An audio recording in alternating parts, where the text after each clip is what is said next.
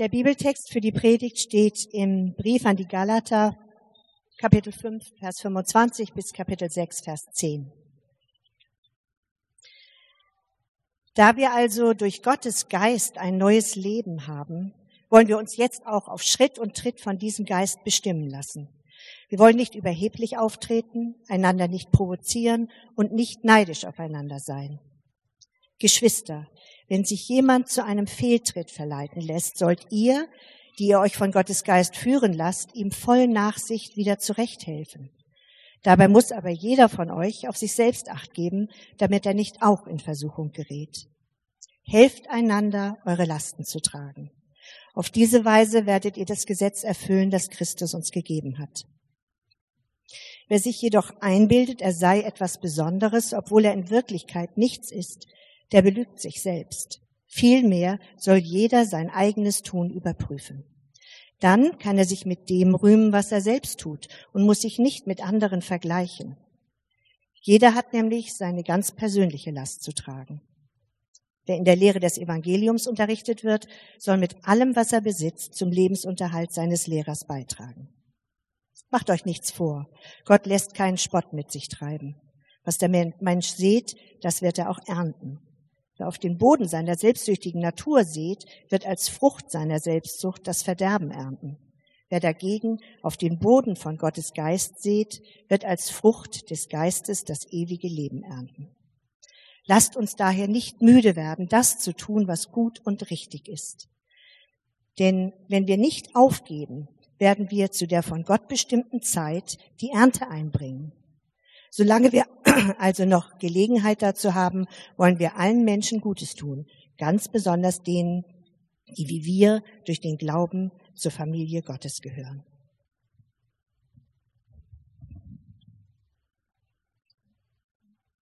Guten Morgen auch noch mal von mir. Es geht wieder los. Die Sommerpause hat ein Ende. Ähm, ich weiß nicht, wie eure Sommerpause war. Dan hat ja auch schon ein bisschen gefragt. Ich selbst war mit meiner Familie in Stuttgart gewesen, zwei Wochen. Äh, meine Frau und ich, wir sind ja von äh, deutlich, deutlich von südlich der Elbe, wie man das so sagen könnte. Äh, wir waren in Stuttgart, haben unsere Familien besucht. Ich habe zwischendurch meine Schwester getraut. Das war auch besonders so. Ich habe vor drei Jahren irgendwie meine kleine Schwester getraut und jetzt dieses Jahr die äh, größere von den kleinen. Also das war besonders und ähm, wir freuen uns aber auch total, dass es jetzt wieder losgeht hier mit dem Hamburg-Projekt. Und ich möchte auch gleich mit euch in diesen Text einsteigen. Aber bevor wir das machen und bevor ich euch kurz erzähle, was wir in den nächsten Wochen so vorhaben, ähm, inhaltlich in den Predigten, möchte ich gern zu Beginn nochmal beten. Herr, unser großer Gott, liebender Vater, danke für die drei Wochen Pause, die hinter uns liegen als Hamburg-Projekt. Aber vielen Dank, dass es, dass es wieder losgeht, dass wir heute wieder Gottesdienst feiern können. Und ich bitte dich, dass du ja, die, die kommende Zeit, die Minuten, die wir über diesen Bibeltext nachdenken, dass du diese Zeit äh, verwendest, um uns etwas von dir zu zeigen, um uns, äh, zu, dass du uns hilfst zu verstehen, wer du bist und wie du bist. Und wie du dir wünschst, dass wir heute hier in Hamburg leben und miteinander umgehen. Amen. Ja, Daniel hat es schon ein bisschen gesagt in der Begrüßung vorhin. Wir wollen die Zeit jetzt so den Beginn des zweiten Halbjahres nutzen, um im Prinzip den Fokus nochmal scharf zu stellen, könnte man sagen. Um nochmal ähm, uns zu erinnern oder nochmal auf die Dinge zu schauen, wo wir gesagt haben, dass sie dieses Jahr Schwerpunkte für uns sein sollen im Hamburg-Projekt. Wir hatten zu Beginn des Jahres zwei Schwerpunkte festgelegt. Ähm, und der eine Schwerpunkt, den Daniel auch schon erwähnt hat, war Glaube und Beruf, dass wir gesagt haben, wir wollen dieses Jahr ähm, uns intensiv mit diesem Thema beschäftigen, was für Schnittmengen gibt es zwischen dem christlichen Glauben und unserem Berufsalltag hier in Hamburg in all den verschiedenen Berufen? Wo kann der Glaube Kraft sein, Ressource, Perspektive für unseren Alltag im Beruf? Und das andere Thema, das zweite Thema, was äh, wir zu Jahresbeginn festgelegt haben, war Barmherzigkeit. Also ein Einsatz für andere, dass wir uns fragen, was können wir unserer Stadt zurückgeben? Wo können wir uns einsetzen für Leute in dieser Stadt, die Hilfe brauchen? Und ähm, es sind zu diesem Thema Barmherzigkeit ja in diesem Jahr schon einige Aktionen gelaufen. Vielleicht erinnert ihr euch, es gab diese Fotoausstellung zur Flüchtlingsthematik bei uns im Büro von Art des Lebens. Es gab einen Informationsabend, wo verschiedene Initiativen sich vorgestellt haben. Ähm, es wurde ein neuer Arbeitsbereich gegründet, dieses Begegnungsräume, wo es darum geht, ähm, Menschen mit geflüchteten Menschen zu vernetzen, damit man sich gegenseitig helfen kann. Und ähm, auch jetzt im zweiten Halbjahr haben wir noch einige Aktionen geplant. Daniel hat den Social Run ähm, erwähnt. Ich muss zugeben, dass mein Training im Sommer nicht besser war als sein Soft-Ice-Training. Ähm, also das wird laufen, laufen 60 Leute von euch mit und wir werden noch einen großen Aktionstag zusammen mit Tatkräftig haben. Also viele verschiedene Aktionen zu, diese, zu diesem Thema laufen. Aber das Thema Barmherzigkeit oder das Thema Einsatz für andere ist kein Thema, das sich so auf solche Aktionen beschränken lässt. Wo man sagt, oh, es ist ja wunderbar, dass jetzt im zweiten Halbjahr auch noch zwei große Sachen laufen. Damit hätten wir dieses Thema Einsatz für andere, Leben für andere, Barmherzigkeit ja abgehakt. Nein, das, das Thema lässt sich darauf nicht beschränken, lässt sich nicht auf Aktionen beschränken, sondern es ist ein Alltagsthema. Es ist, man könnte sagen, eine Perspektive eigentlich, mit der wir in dieser Stadt leben. Ja, haben wir den Blick auf uns oder haben wir den Blick auf den anderen? Leben wir nur für uns oder leben wir auch für andere? Und das ist so ein bisschen, was wir versuchen mit dieser Predigtreihe, dass wir das Thema Barmherzigkeit in den Alltag holen wollen sondern uns mit Themen beschäftigen, die Barmherzigkeit in den Alltag bringen. Und ich möchte heute mit euch anfangen mit dieser Reihe, äh, mit der Frage nach unserer Perspektive. Nämlich genau mit dieser Frage, ähm, einfach, dass wir sehen, Barmherzigkeit im Alltag zu leben bedeutet, zuallererst einmal, den anderen überhaupt in den Blick zu bekommen und den Blick von sich selbst runterzunehmen. Das möchte ich gerne mit euch anschauen, was das bedeutet und warum das ähm, ganz schön herausfordernd ist für uns alle heute. Egal, ob ihr lange in die Kirche geht oder euch vielleicht ganz neu mit Glauben beschäftigt. Und ich möchte drei Gedanken aus diesem Text mit euch dazu anschauen. Ähm, und das ist, wir sehen in dem Text zum einen einen Auftrag, nämlich den Blick von uns selbst zu nehmen und auf die anderen zu richten, anderen zu dienen. Wir sehen im Text aber auch ein Problem damit, nämlich dass unser Blick auf uns selbst ist. Und wir finden schließlich etwas, was uns Kraft gibt, anderen zu dienen, uns für andere einzusetzen, und das ist der Blick auf Gott. Also wir haben den Blick auf andere, den Blick auf uns selbst und den Blick auf Gott. Okay? Wir fangen mal an mit dem, mit dem Auftrag, äh, der Blick auf die anderen. Ganz kurz nochmal zur Einordnung dieses Bibeltextes. Ähm, dieser Text steht am Ende des Galaterbriefs. Und wir haben ja vor der Sommerpause einige Wochen verwendet, um uns diesen Brief anzuschauen. Aber kurz für all diejenigen von euch, die vielleicht neu hier sind oder die nicht da waren in diesen Wochen. Der Galaterbrief ist ein Brief, den der Apostel Paulus im ersten Jahrhundert geschrieben hat an mehrere Kirchen in der Provinz Galatien, deshalb Galaterbrief. Und in diesem Brief gibt es ein großes Thema, kann man sagen, was sich durch den gesamten Brief zieht. Und das ist, dass Gott uns annimmt, dass Gott uns mit Liebe begegnet, unabhängig von unserer Leistung. Also unabhängig davon, wie gut wir waren oder wie fromm oder irgendetwas, sondern er begegnet uns mit Liebe und Annahme allein aufgrund seiner Gnade. Das ist das Thema dieses Briefes.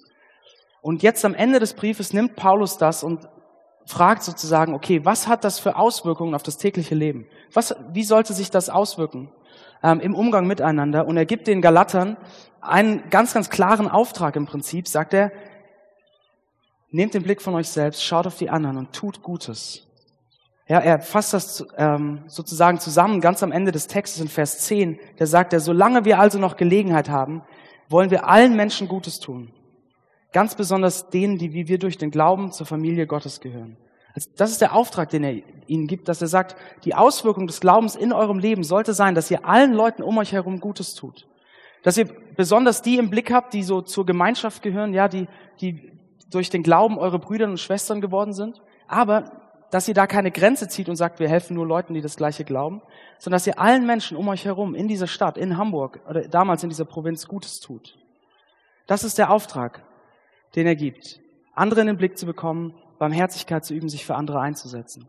Und durch diesen Text hindurch, den wir gelesen haben, ähm, gibt Paulus so mehrere ganz konkrete Anwendungen, wie das aussehen könnte, ähm, sich für andere einzusetzen. Er sagt zum Beispiel, dass es bedeuten kann, sich gegenseitig im Glauben zu unterstützen, also für diejenigen von euch, die Christen sind, sich zu ermutigen und zu korrigieren im Glauben. Er spricht interessanterweise auch davon, dass äh, die Bezahlung von Lehrern oder von Pastoren auch so eine Art und Weise ist. Also er versteht das so, ja, die Pastoren dienen der Gemeinde, die Gemeinde dient den Pastoren, das ist so ein gegenseitiges Geben und Nehmen. Aber eine Sache, auf die ich jetzt mit euch näher eingehen möchte, die ich mit euch anschauen möchte, ist äh, das, was in Vers 2 steht. Und das eine Art und Weise, ähm, sich gegenseitig zu unterstützen, einander zu dienen. Dort steht, helft einander, eure Lasten zu tragen. Auf diese Weise werdet ihr das Gesetz erfüllen, das Christus uns gegeben hat. Er sagt, eine Art und Weise, wie wir das tun können, Gutes tun, den anderen, ist, einander zu helfen, die Lasten zu tragen. So, Lasten ist natürlich ein sehr großes Wort, sehr allgemein, kann alles Mögliche bedeuten. Ich denke, dass Paulus das sehr bewusst hier macht, dass er den, den Fokus so breit legt. Äh, jeder von uns hat wahrscheinlich unterschiedliche Dinge, die er in seinem Leben als Lasten bezeichnen würde. Das, das können Sorgen sein, schwierige Beziehungen, Konflikte, materielle, finanzielle Sorgen, ähm, keine Ahnung, Schuld, die auf einem lastet oder über irgendwas, was man getan hat, was man nicht so richtig loskriegt. Verschiedene Dinge, die solche Lasten sein können. Und er sagt, dient einander, unterstützt euch, indem ihr euch helft, eure Lasten zu tragen. Und das ist etwas, was, was sehr viel fordert, was sehr herausfordernd ist. Lass uns das mal so vorstellen. Vielleicht hilft uns das, das zu verstehen, wenn wir uns das mal optisch vorstellen. Stellt euch vor, ich habe hier, ich habe irgendeine Last in meinem Leben gerade, an der ich schwer trage. Und wir stellen uns das mal vor, als hätte ich so einen fetten Sack auf den Schultern. Ja, und ich stehe hier vorne und ich habe hier meine Last. So, was würde es brauchen, damit ihr mir helft, meine Last zu tragen? Was müsstet ihr tun? Was würde das von euch fordern? Ihr müsstet mir nahe kommen. Also hinten aus der letzten Reihe würde das nicht gehen. Ich stehe hier vorne mit meinem Sack und ihr schreibt vielleicht von hinten noch eine SMS, du schaffst das und so weiter. Aber wirklich meine Last zu tragen, um meine Last zu tragen, müsstet ihr mir nahe kommen. Ja, ihr müsstet im Prinzip hier in meinen Schuhen stehen. Ihr müsstet eure Schulter an meine Schulter ähm, bringen, damit ihr irgendwie eure Schulter so unter diese Last wuchten könnt und mittragen könnt. Das heißt, Lasten von anderen zu tragen, hier in der Gemeinschaft oder in dieser Stadt, das, das geht nicht auf Distanz. Das geht nicht auf Distanz, sondern das bedeutet, nahe zu kommen, Leben zu teilen, in Situationen hineinzukommen von Menschen. Das bedeutet, nahe zu kommen und es, und es wird etwas sein, was etwas kostet. Denn seht ihr, sobald ich meine Schulter unter die Last des anderen stemme, bekomme ich etwas von dieser Last zu spüren. Es wird anstrengend. Das heißt, es, ist Tränen teilen, es ist Sorgen teilen, es ist etwas von dem, von dem Schmerz mitfühlen, den der andere fühlt. Es ist vielleicht die finanzielle Last mittragen. Also es ist, es ist herausfordernd. Es ist nicht einfach, den Auftrag, den er uns hier gibt. Aber er sagt, wenn ihr das tut, wenn ihr so euch für andere einsetzt, ob das Gutes tun ist, Lasten tragen ist, dann sagt Paulus, werdet ihr das Gesetz von Christus erfüllen. Und dieses Gesetz von Christus, ähm, Jesus zeigt uns, was das ist in Johannes 13, er hat zu seinen Jüngern gesagt, ich gebe euch ein neues Gebot, liebt einander. Ihr sollt einander so lieben, wie ich euch geliebt habe. Das ist dieses Gesetz von, von Jesus selbst. Das heißt, Paulus sagt, wenn ihr euch einsetzt für andere, wenn ihr andere liebt, dann erfüllt ihr das, was Jesus Christus äh, von euch möchte. Ja, das ist, das ist der erste Gedanke, mal ganz kurz.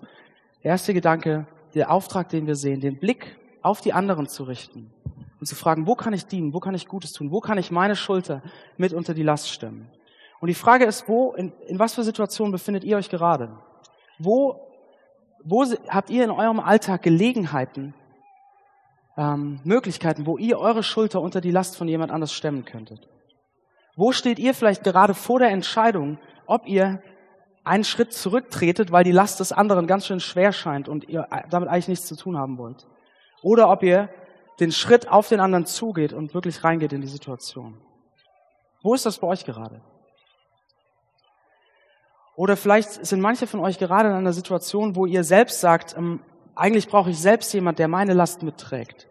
Dann überlegt doch mal, vielleicht gibt es hier in der Gemeinschaft, im Hamburg-Projekt, vielleicht gibt es jemand, äh, wo ihr sagt, der Person kann ich mich anvertrauen lassen und sie bitten, meine Last mitzutragen.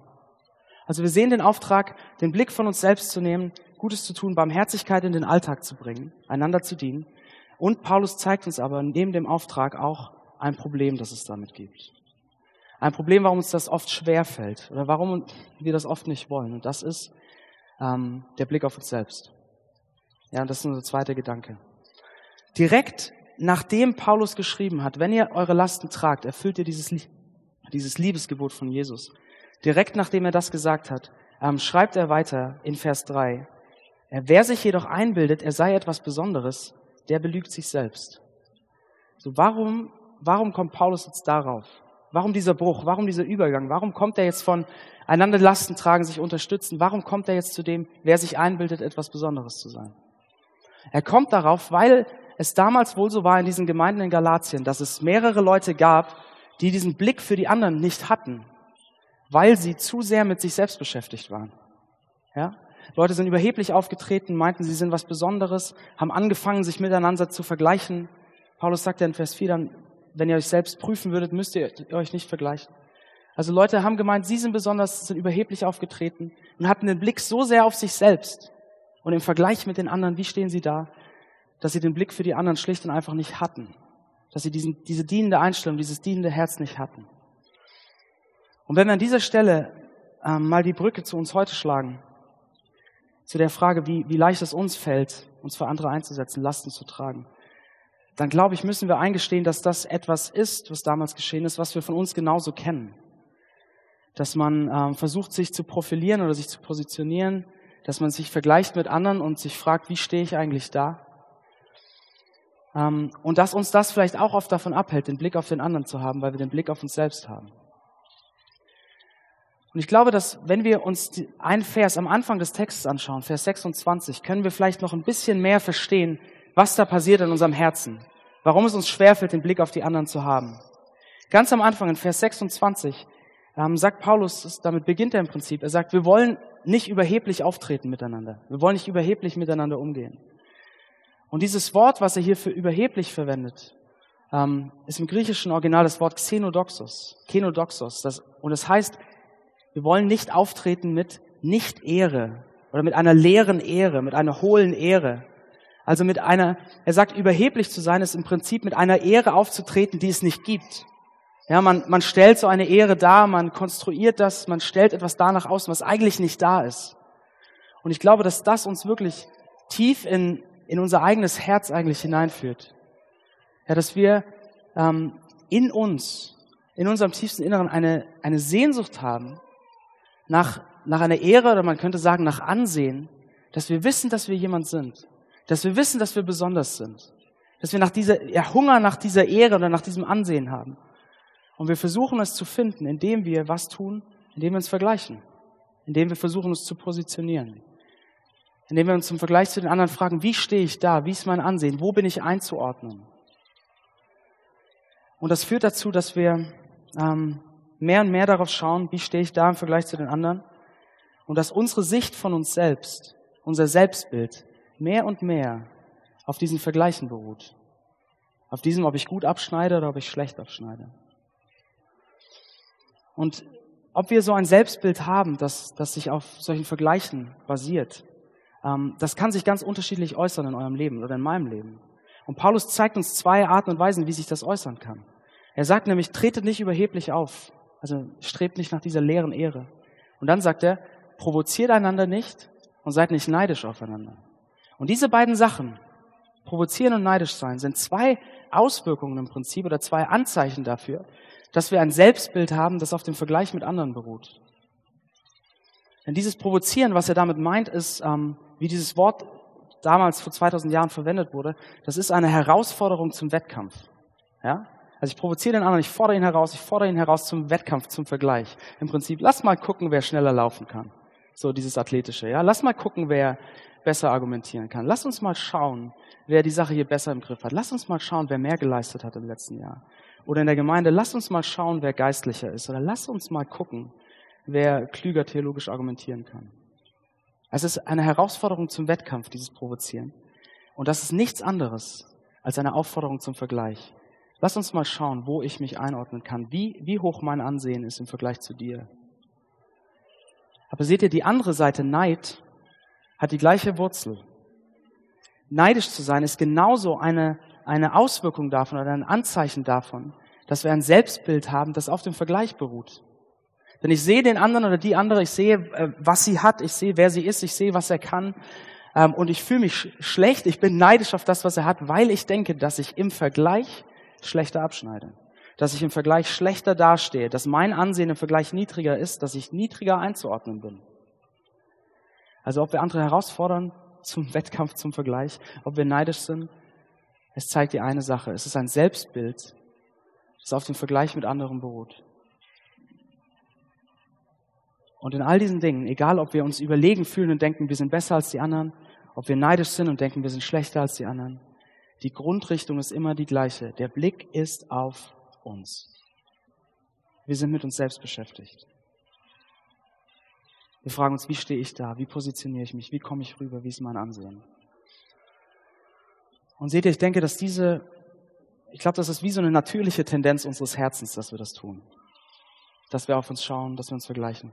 Aber ich glaube, dass wir heute in einer Zeit leben, in der das nochmal verstärkt wird. Weil wir in einer Zeit leben, in der uns ständig gesagt wird, du musst selbst bestimmen und du musst selbst definieren und du musst selbst erschaffen, wer du sein möchtest. Niemand anders kann dir das mehr sagen, niemand anders soll dir das mehr sagen. Du musst selbst bestimmen, wer du bist. Du musst selbst definieren, wer du bist. Und natürlich haben wir dann den Blick auf uns selbst. Ja, ein, ein schönes Beispiel dafür. Michael Nast, das ist ein ähm, Berliner Autor, Jahrgang 75. Er hat ein Buch geschrieben, ähm, ein aktueller Spiegelbestseller, das heißt Generation beziehungsunfähig. Vielleicht kennt das der ein oder andere. Und in diesem Buch schreibt er im Prinzip das, was Paulus sagt, nur mit anderen Worten aus unserer Zeit heute. Er schreibt Folgendes. Das eigene Ich ist unser großes Projekt. Wir sind mit uns selbst beschäftigt. Wir werden zu unserer eigenen Marke. Die Frage, was unsere Individualität am treffendsten versinnbildlicht, beschäftigt uns wie keine Generation zuvor. Wir arbeiten an unserer Karriere, an unserer Figur und daran, unseren Traumpartner zu finden, als wäre unser Leben ein Katalogentwurf, dem wir gerecht werden wollen. Jedes Detail wird zum Statement, das unser Ich unterstreichen soll. Mode, Musikrichtungen oder Städte, in die man zieht, Magazine, wie man sich ernährt und in letzter Konsequenz auch die Menschen, mit denen man sich umgibt. Michael Nast sagt das, was, was Paulus vor 2000 Jahren sagt, nur mit anderen Worten. Er sagt, unser großes Projekt sind immer noch wir selbst. Unser eigenes Ich ist unser großes Projekt. Wir sind mit uns selbst beschäftigt. Und da sagt Paulus, wenn wir über Barmherzigkeit reden, wenn wir darüber reden, anderen zu dienen, andere Lasten zu tragen, da ist das große Problem. Wir schaffen es nicht, den Blick auf die anderen zu richten, weil wir den Blick auf uns selbst haben, weil wir nach leerer, nicht vorhandener Ehre jagen, weil wir uns ein Selbstbild bauen, das auf dem Vergleich mit anderen beruht. Und wir schaffen es nicht, den Blick von uns selbst zu nehmen. Das ist das Problem. Wir haben also den Auftrag gesehen, anderen den Blick zu bekommen, anderen zu dienen. Wir haben das Problem gesehen, der Blick ist immer noch auf uns selbst. Ähm, wir sind unser eigenes großes Projekt.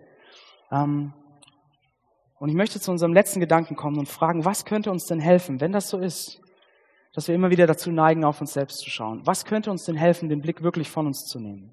Wo könnten wir denn ein Selbstbild finden, das nicht so wackelig und instabil ist wie so ein Selbstbild aus Vergleichen, sondern ein Selbstbild, das uns dazu führt, anderen wirklich zu dienen. Wo könnten wir das finden? Und damit sind wir bei unserem dritten Gedanken. Ich glaube, wir finden das mit dem Blick auf Gott. Und ich möchte euch zwei, zwei Ermutigungen aus diesem Text zeigen, die uns helfen, an diese Wurzel, an, an dieses Problem im Prinzip ranzugehen, an dieses Vergleichen und an diese Sicht von uns selbst. Und seht ihr, die erste, ähm, die erste Ermutigung sehen wir in, in Vers 4 und 5. Und das ist, dass Paulus uns zeigt, dass Gott uns nicht vergleicht dass Gott uns nicht vergleicht. Auf die Antwort auf das, was äh, viele Leute in Galatien damals taten, sich zu vergleichen, sich zu positionieren, schreibt Paulus Folgendes in Vers 4 und 5. Vielmehr soll jeder sein eigenes Tun überprüfen. Dann kann er sich mit dem rühmen, was er selbst tut und muss sich nicht mit anderen vergleichen. Jeder hat nämlich seine ganz persönliche Last zu tragen. So, und da stellt sich jetzt die Frage, davor hat er davon gesprochen, wir sollen die Lasten von anderen tragen. Jetzt sagt er, jeder hat seine eigene Last zu tragen was meint er denn jetzt? Und seht ihr, die Last, von der er hier spricht, diese persönliche Last, die jeder, die jeder von uns trägt, das ist nicht das gleiche ähm, wie diese Lasten, von denen er davor gesprochen hat. Er benutzt unterschiedliche Wörter dafür. Ähm, und das Wort, das er hier verwendet, ist Fortion, also Portion im Prinzip. Ja? Und er sagt, jeder hat seine eigene Portion zu tragen, jeder hat seine eigene Last. Und was er damit meint, ist, dass Gott jedem von uns unterschiedlich geschaffen hat und jedem eine unterschiedliche Last sozusagen gegeben hat. Das heißt, jeder von uns hat, hat unterschiedliche Gaben, Fähigkeiten, Persönlichkeiten. Jeder von uns hat andere Dinge und Herausforderungen, mit denen er kämpft in seinem Leben. Und jeder von uns hat aber auch unterschiedliche Möglichkeiten und Gelegenheiten, sich einzusetzen für andere, anderen Gutes zu tun, anderen zu dienen. Jeder hat so seinen eigenen Platz, jeder hat sein eigenes Paket. Ja? Und wenn wir das sehen, sagt Paulus, wenn wir uns selbst prüfen, also darüber nachdenken, dann brauchen wir uns nicht mit anderen zu vergleichen. Dann brauchen wir nicht fragen, ist der andere erfolgreicher als ich oder nicht? Ist der andere besser als ich oder nicht? Dient der andere vielleicht anderen Menschen mehr als ich oder nicht? Ist der andere im Glauben vielleicht weiter als ich oder nicht? Das ist alles nicht wichtig, sondern was einfach nur zählt ist, was mache ich mit dem, was Gott mir gegeben hat? Denn Gott vergleicht mich nicht mit den anderen sondern Gott sieht mich als den Menschen, den er geschaffen hat, mit dem, was er mir gegeben hat, mit den Möglichkeiten, die er mir gibt, und er vergleicht mich nicht. Deshalb die Frage ist einfach, was machen wir mit dem, was er uns gibt, mit den Gelegenheiten, die wir haben, anderen zu dienen, mit den Gaben, die wir haben. Das ist die erste Ermutigung aus diesem Text. Gott vergleicht uns nicht. Warum sollten wir es tun? Und die zweite Ermutigung geht noch, geht noch tiefer rein. Wenn man jetzt sagt, sozusagen die, die erste, die äußerste Schicht von diesem Selbstbild oder dem Vergleichen ist mal abgepult. Gott vergleicht uns nicht. Jetzt geht es noch tiefer rein. Und diese zweite Ermutigung finden wir in einem neuen Selbstbild in Gottes Liebe. Und dazu möchte ich nochmal ganz kurz auf dieses Gebot von Jesus zurückkommen. Ja, erinnert ihr euch noch, dieses Liebesgebot? Ihr sollt einander lieben, so wie ich euch geliebt habe. Das heißt, die, die Liebe von Jesus ist zum einen erstmal wie so eine Art Vorbild, dass man sagt, so wie Jesus mit uns umgeht, so sollen wir, wollen wir mit anderen umgehen, so wollen wir uns für andere einsetzen. Das ist ein Vorbild. Aber es ist noch so viel mehr als ein Vorbild. Denn in dieser Liebe finden wir auch das, was wir brauchen, um den Blick von uns selbst zu nehmen. In dieser Liebe finden wir das, was wir, die Kraft sozusagen, ähm, die uns hilft, den Blick auf die anderen zu nehmen. Weil wir dort ein neues Selbstbild, neues Bild von uns selbst finden. Denn die Liebe von Jesus macht zwei Dinge. Sie reißt uns raus aus unserer Überheblichkeit gegenüber anderen und sie stellt uns auf ein festes Fundament. Sie macht uns demütig und mutig zur gleichen Zeit. Was meine ich damit? Kleine ähm, Sache zur Veranschaulichung, vielleicht hilft uns das. Ich glaube, dass menschliche Liebe, echte menschliche Liebe oft genau das Gleiche tut. Also wenn ihr jemand habt, ob das ein Partner ist, Freunde, Geschwister, Eltern, wie auch immer, jemand, der euch wirklich liebt, so eine Person wird euch immer wieder aus einem falschen Bild von euch selbst rausholen, indem sie sagt, weißt du was, ich liebe dich sehr, aber so toll, wie du denkst, bist du nicht. Ich erinnere mich an eine Situation, ich war auf einer Konferenz äh, und da hat ein Redner gesprochen auf dieser Konferenz und er hat, er hat eine Geschichte erzählt, dass er so der Hauptredner war auf einer anderen ganz großen, wichtigen Konferenz und er war da ganz wichtig und hat einen tollen Vortrag gehalten. Und dann ist er abends nach Hause gefahren mit seiner Frau im Auto und er hat zu ihr gesagt, mein Schatz, ist dir mal aufgefallen, wie wenige wirklich gute Redner es gibt. Und sie hat ganz ruhig zu ihm gesagt, ja, ja, das stimmt. Und es gibt einen weniger, als du denkst. Ja? Ich glaube, dass echte menschliche Liebe, echte menschliche Liebe tut das. Sie holt uns raus, aus, runter von unserem hohen Ross, sie holt uns raus aus unserem überheblichen Selbstbild. Aber gleichzeitig stellt sie uns ja auf ein gewisses Fundament, weil wir wissen, da ist jemand, der uns liebt, so wie wir sind. Und genau das Gleiche finden wir in der Liebe von Jesus Christus zu uns nur so viel tiefer und stärker als in jeder anderen menschlichen Liebe. Denn seht ihr, die Liebe von Jesus Christus zu uns zeigt sich am stärksten im Kreuz. Als er stirbt an, an diesem Kreuz auf Golgatha aus Liebe zu uns. Er, stirbt, um, um unsere Trennung von Gott wegzunehmen, um uns ähm, in Beziehung mit Gott zu bringen, um uns zu Gottes geliebten Kindern zu machen. Er tut das aus Liebe zu uns. So, und diese Liebe des Kreuzes macht uns zum einen demütig. Sie holt uns von unserem hohen Ross runter, weil sie uns sagt, wir sind in Gottes Augen so zerbrochen und so hilfsbedürftig oder so schuldig, dass Gottes Sohn Jesus Christus für uns sterben musste. Weil wir sonst auf keinem anderen Weg irgendwie mit Gott zu tun haben gehabt hätten können. Ja, es sagt uns, wir, wir sind zerbrochen. Wir sind so bedürftig, dass wir einen Retter gebraucht haben. Und seht ihr, das, das macht uns demütig. Das holt uns von unserer Überheblichkeit runter. Das zieht jeder Überheblichkeit im Umgang mit anderen den Boden unter den Füßen weg, weil es, weil es uns sagt, in Gottes Augen seid ihr kein bisschen besser als irgendjemand anders. Denn ihr seid alle zerbrochen die an, und ihr habt einen Retter gebraucht. Es nimmt uns unsere Überheblichkeit. Aber auf der anderen Seite stellt es uns auf ein starkes und stabiles Fundament.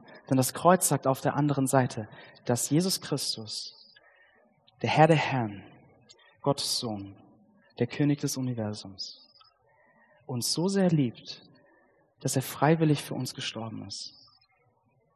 Dass er so sehr liebt, dass er für uns sterben wollte, um uns zu gewinnen. Und wenn er uns so, wenn er uns so sehr liebt, dass er für uns stirbt, Gott selbst, wie wertvoll sind wir dann in seinen Augen? Wenn wir das sehen, dann hat die Suche unseres Herzens nach Ansehen und Ehre ein Ende. Weil wir sehen, dass wir ihm so unendlich wertvoll sind, dass er uns sein Kind nennt. Was ist das für eine Ehre, wenn Gott selbst uns liebt? Und seht ihr, es ist, wenn ich weiß, dass ich das bin, wenn ich darin meinen Wert finde, also ich weiß, ich bin Gottes geliebtes Kind, Gott liebt mich, dann finde ich die Kraft, auszusteigen aus diesem Spiel des Vergleichs, des ständigen Vergleichs mit anderen. Weil ich weiß, wer ich bin. Ich muss nichts mehr beweisen. Ich muss mich nicht mehr positionieren. Ich muss mich nicht mit leerer Ehre besser darstellen, als ich bin. Ich weiß, wer ich bin. Ich kann aufhören, mich zu vergleichen. Und das gibt mir die, die Freiheit, die Kraft, den Blick von mir selbst zu nehmen und auf andere zu schauen. Weil ich weiß, wer ich bin. Ich muss mich nicht mehr ständig um mich drehen. Mein großes Projekt muss nicht mehr ich selbst sein. Und ich kann anfangen zu dienen. Seht ihr, das, was uns den, hilft, den Blick von uns selbst zu nehmen und auf andere zu richten, ist, ist die Liebe Gottes. Dass wir wissen, wer wir sind. Das hilft uns, Barmherzigkeit in den Alltag zu bringen. Und das kann uns helfen, nicht nur für uns selbst zu leben, sondern auch für andere. Ich möchte beten zum Schluss.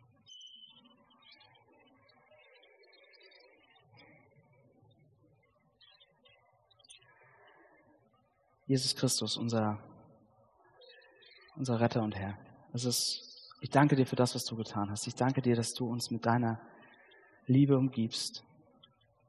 Dass du uns so sehr liebst, dass du bereit warst zu sterben für uns.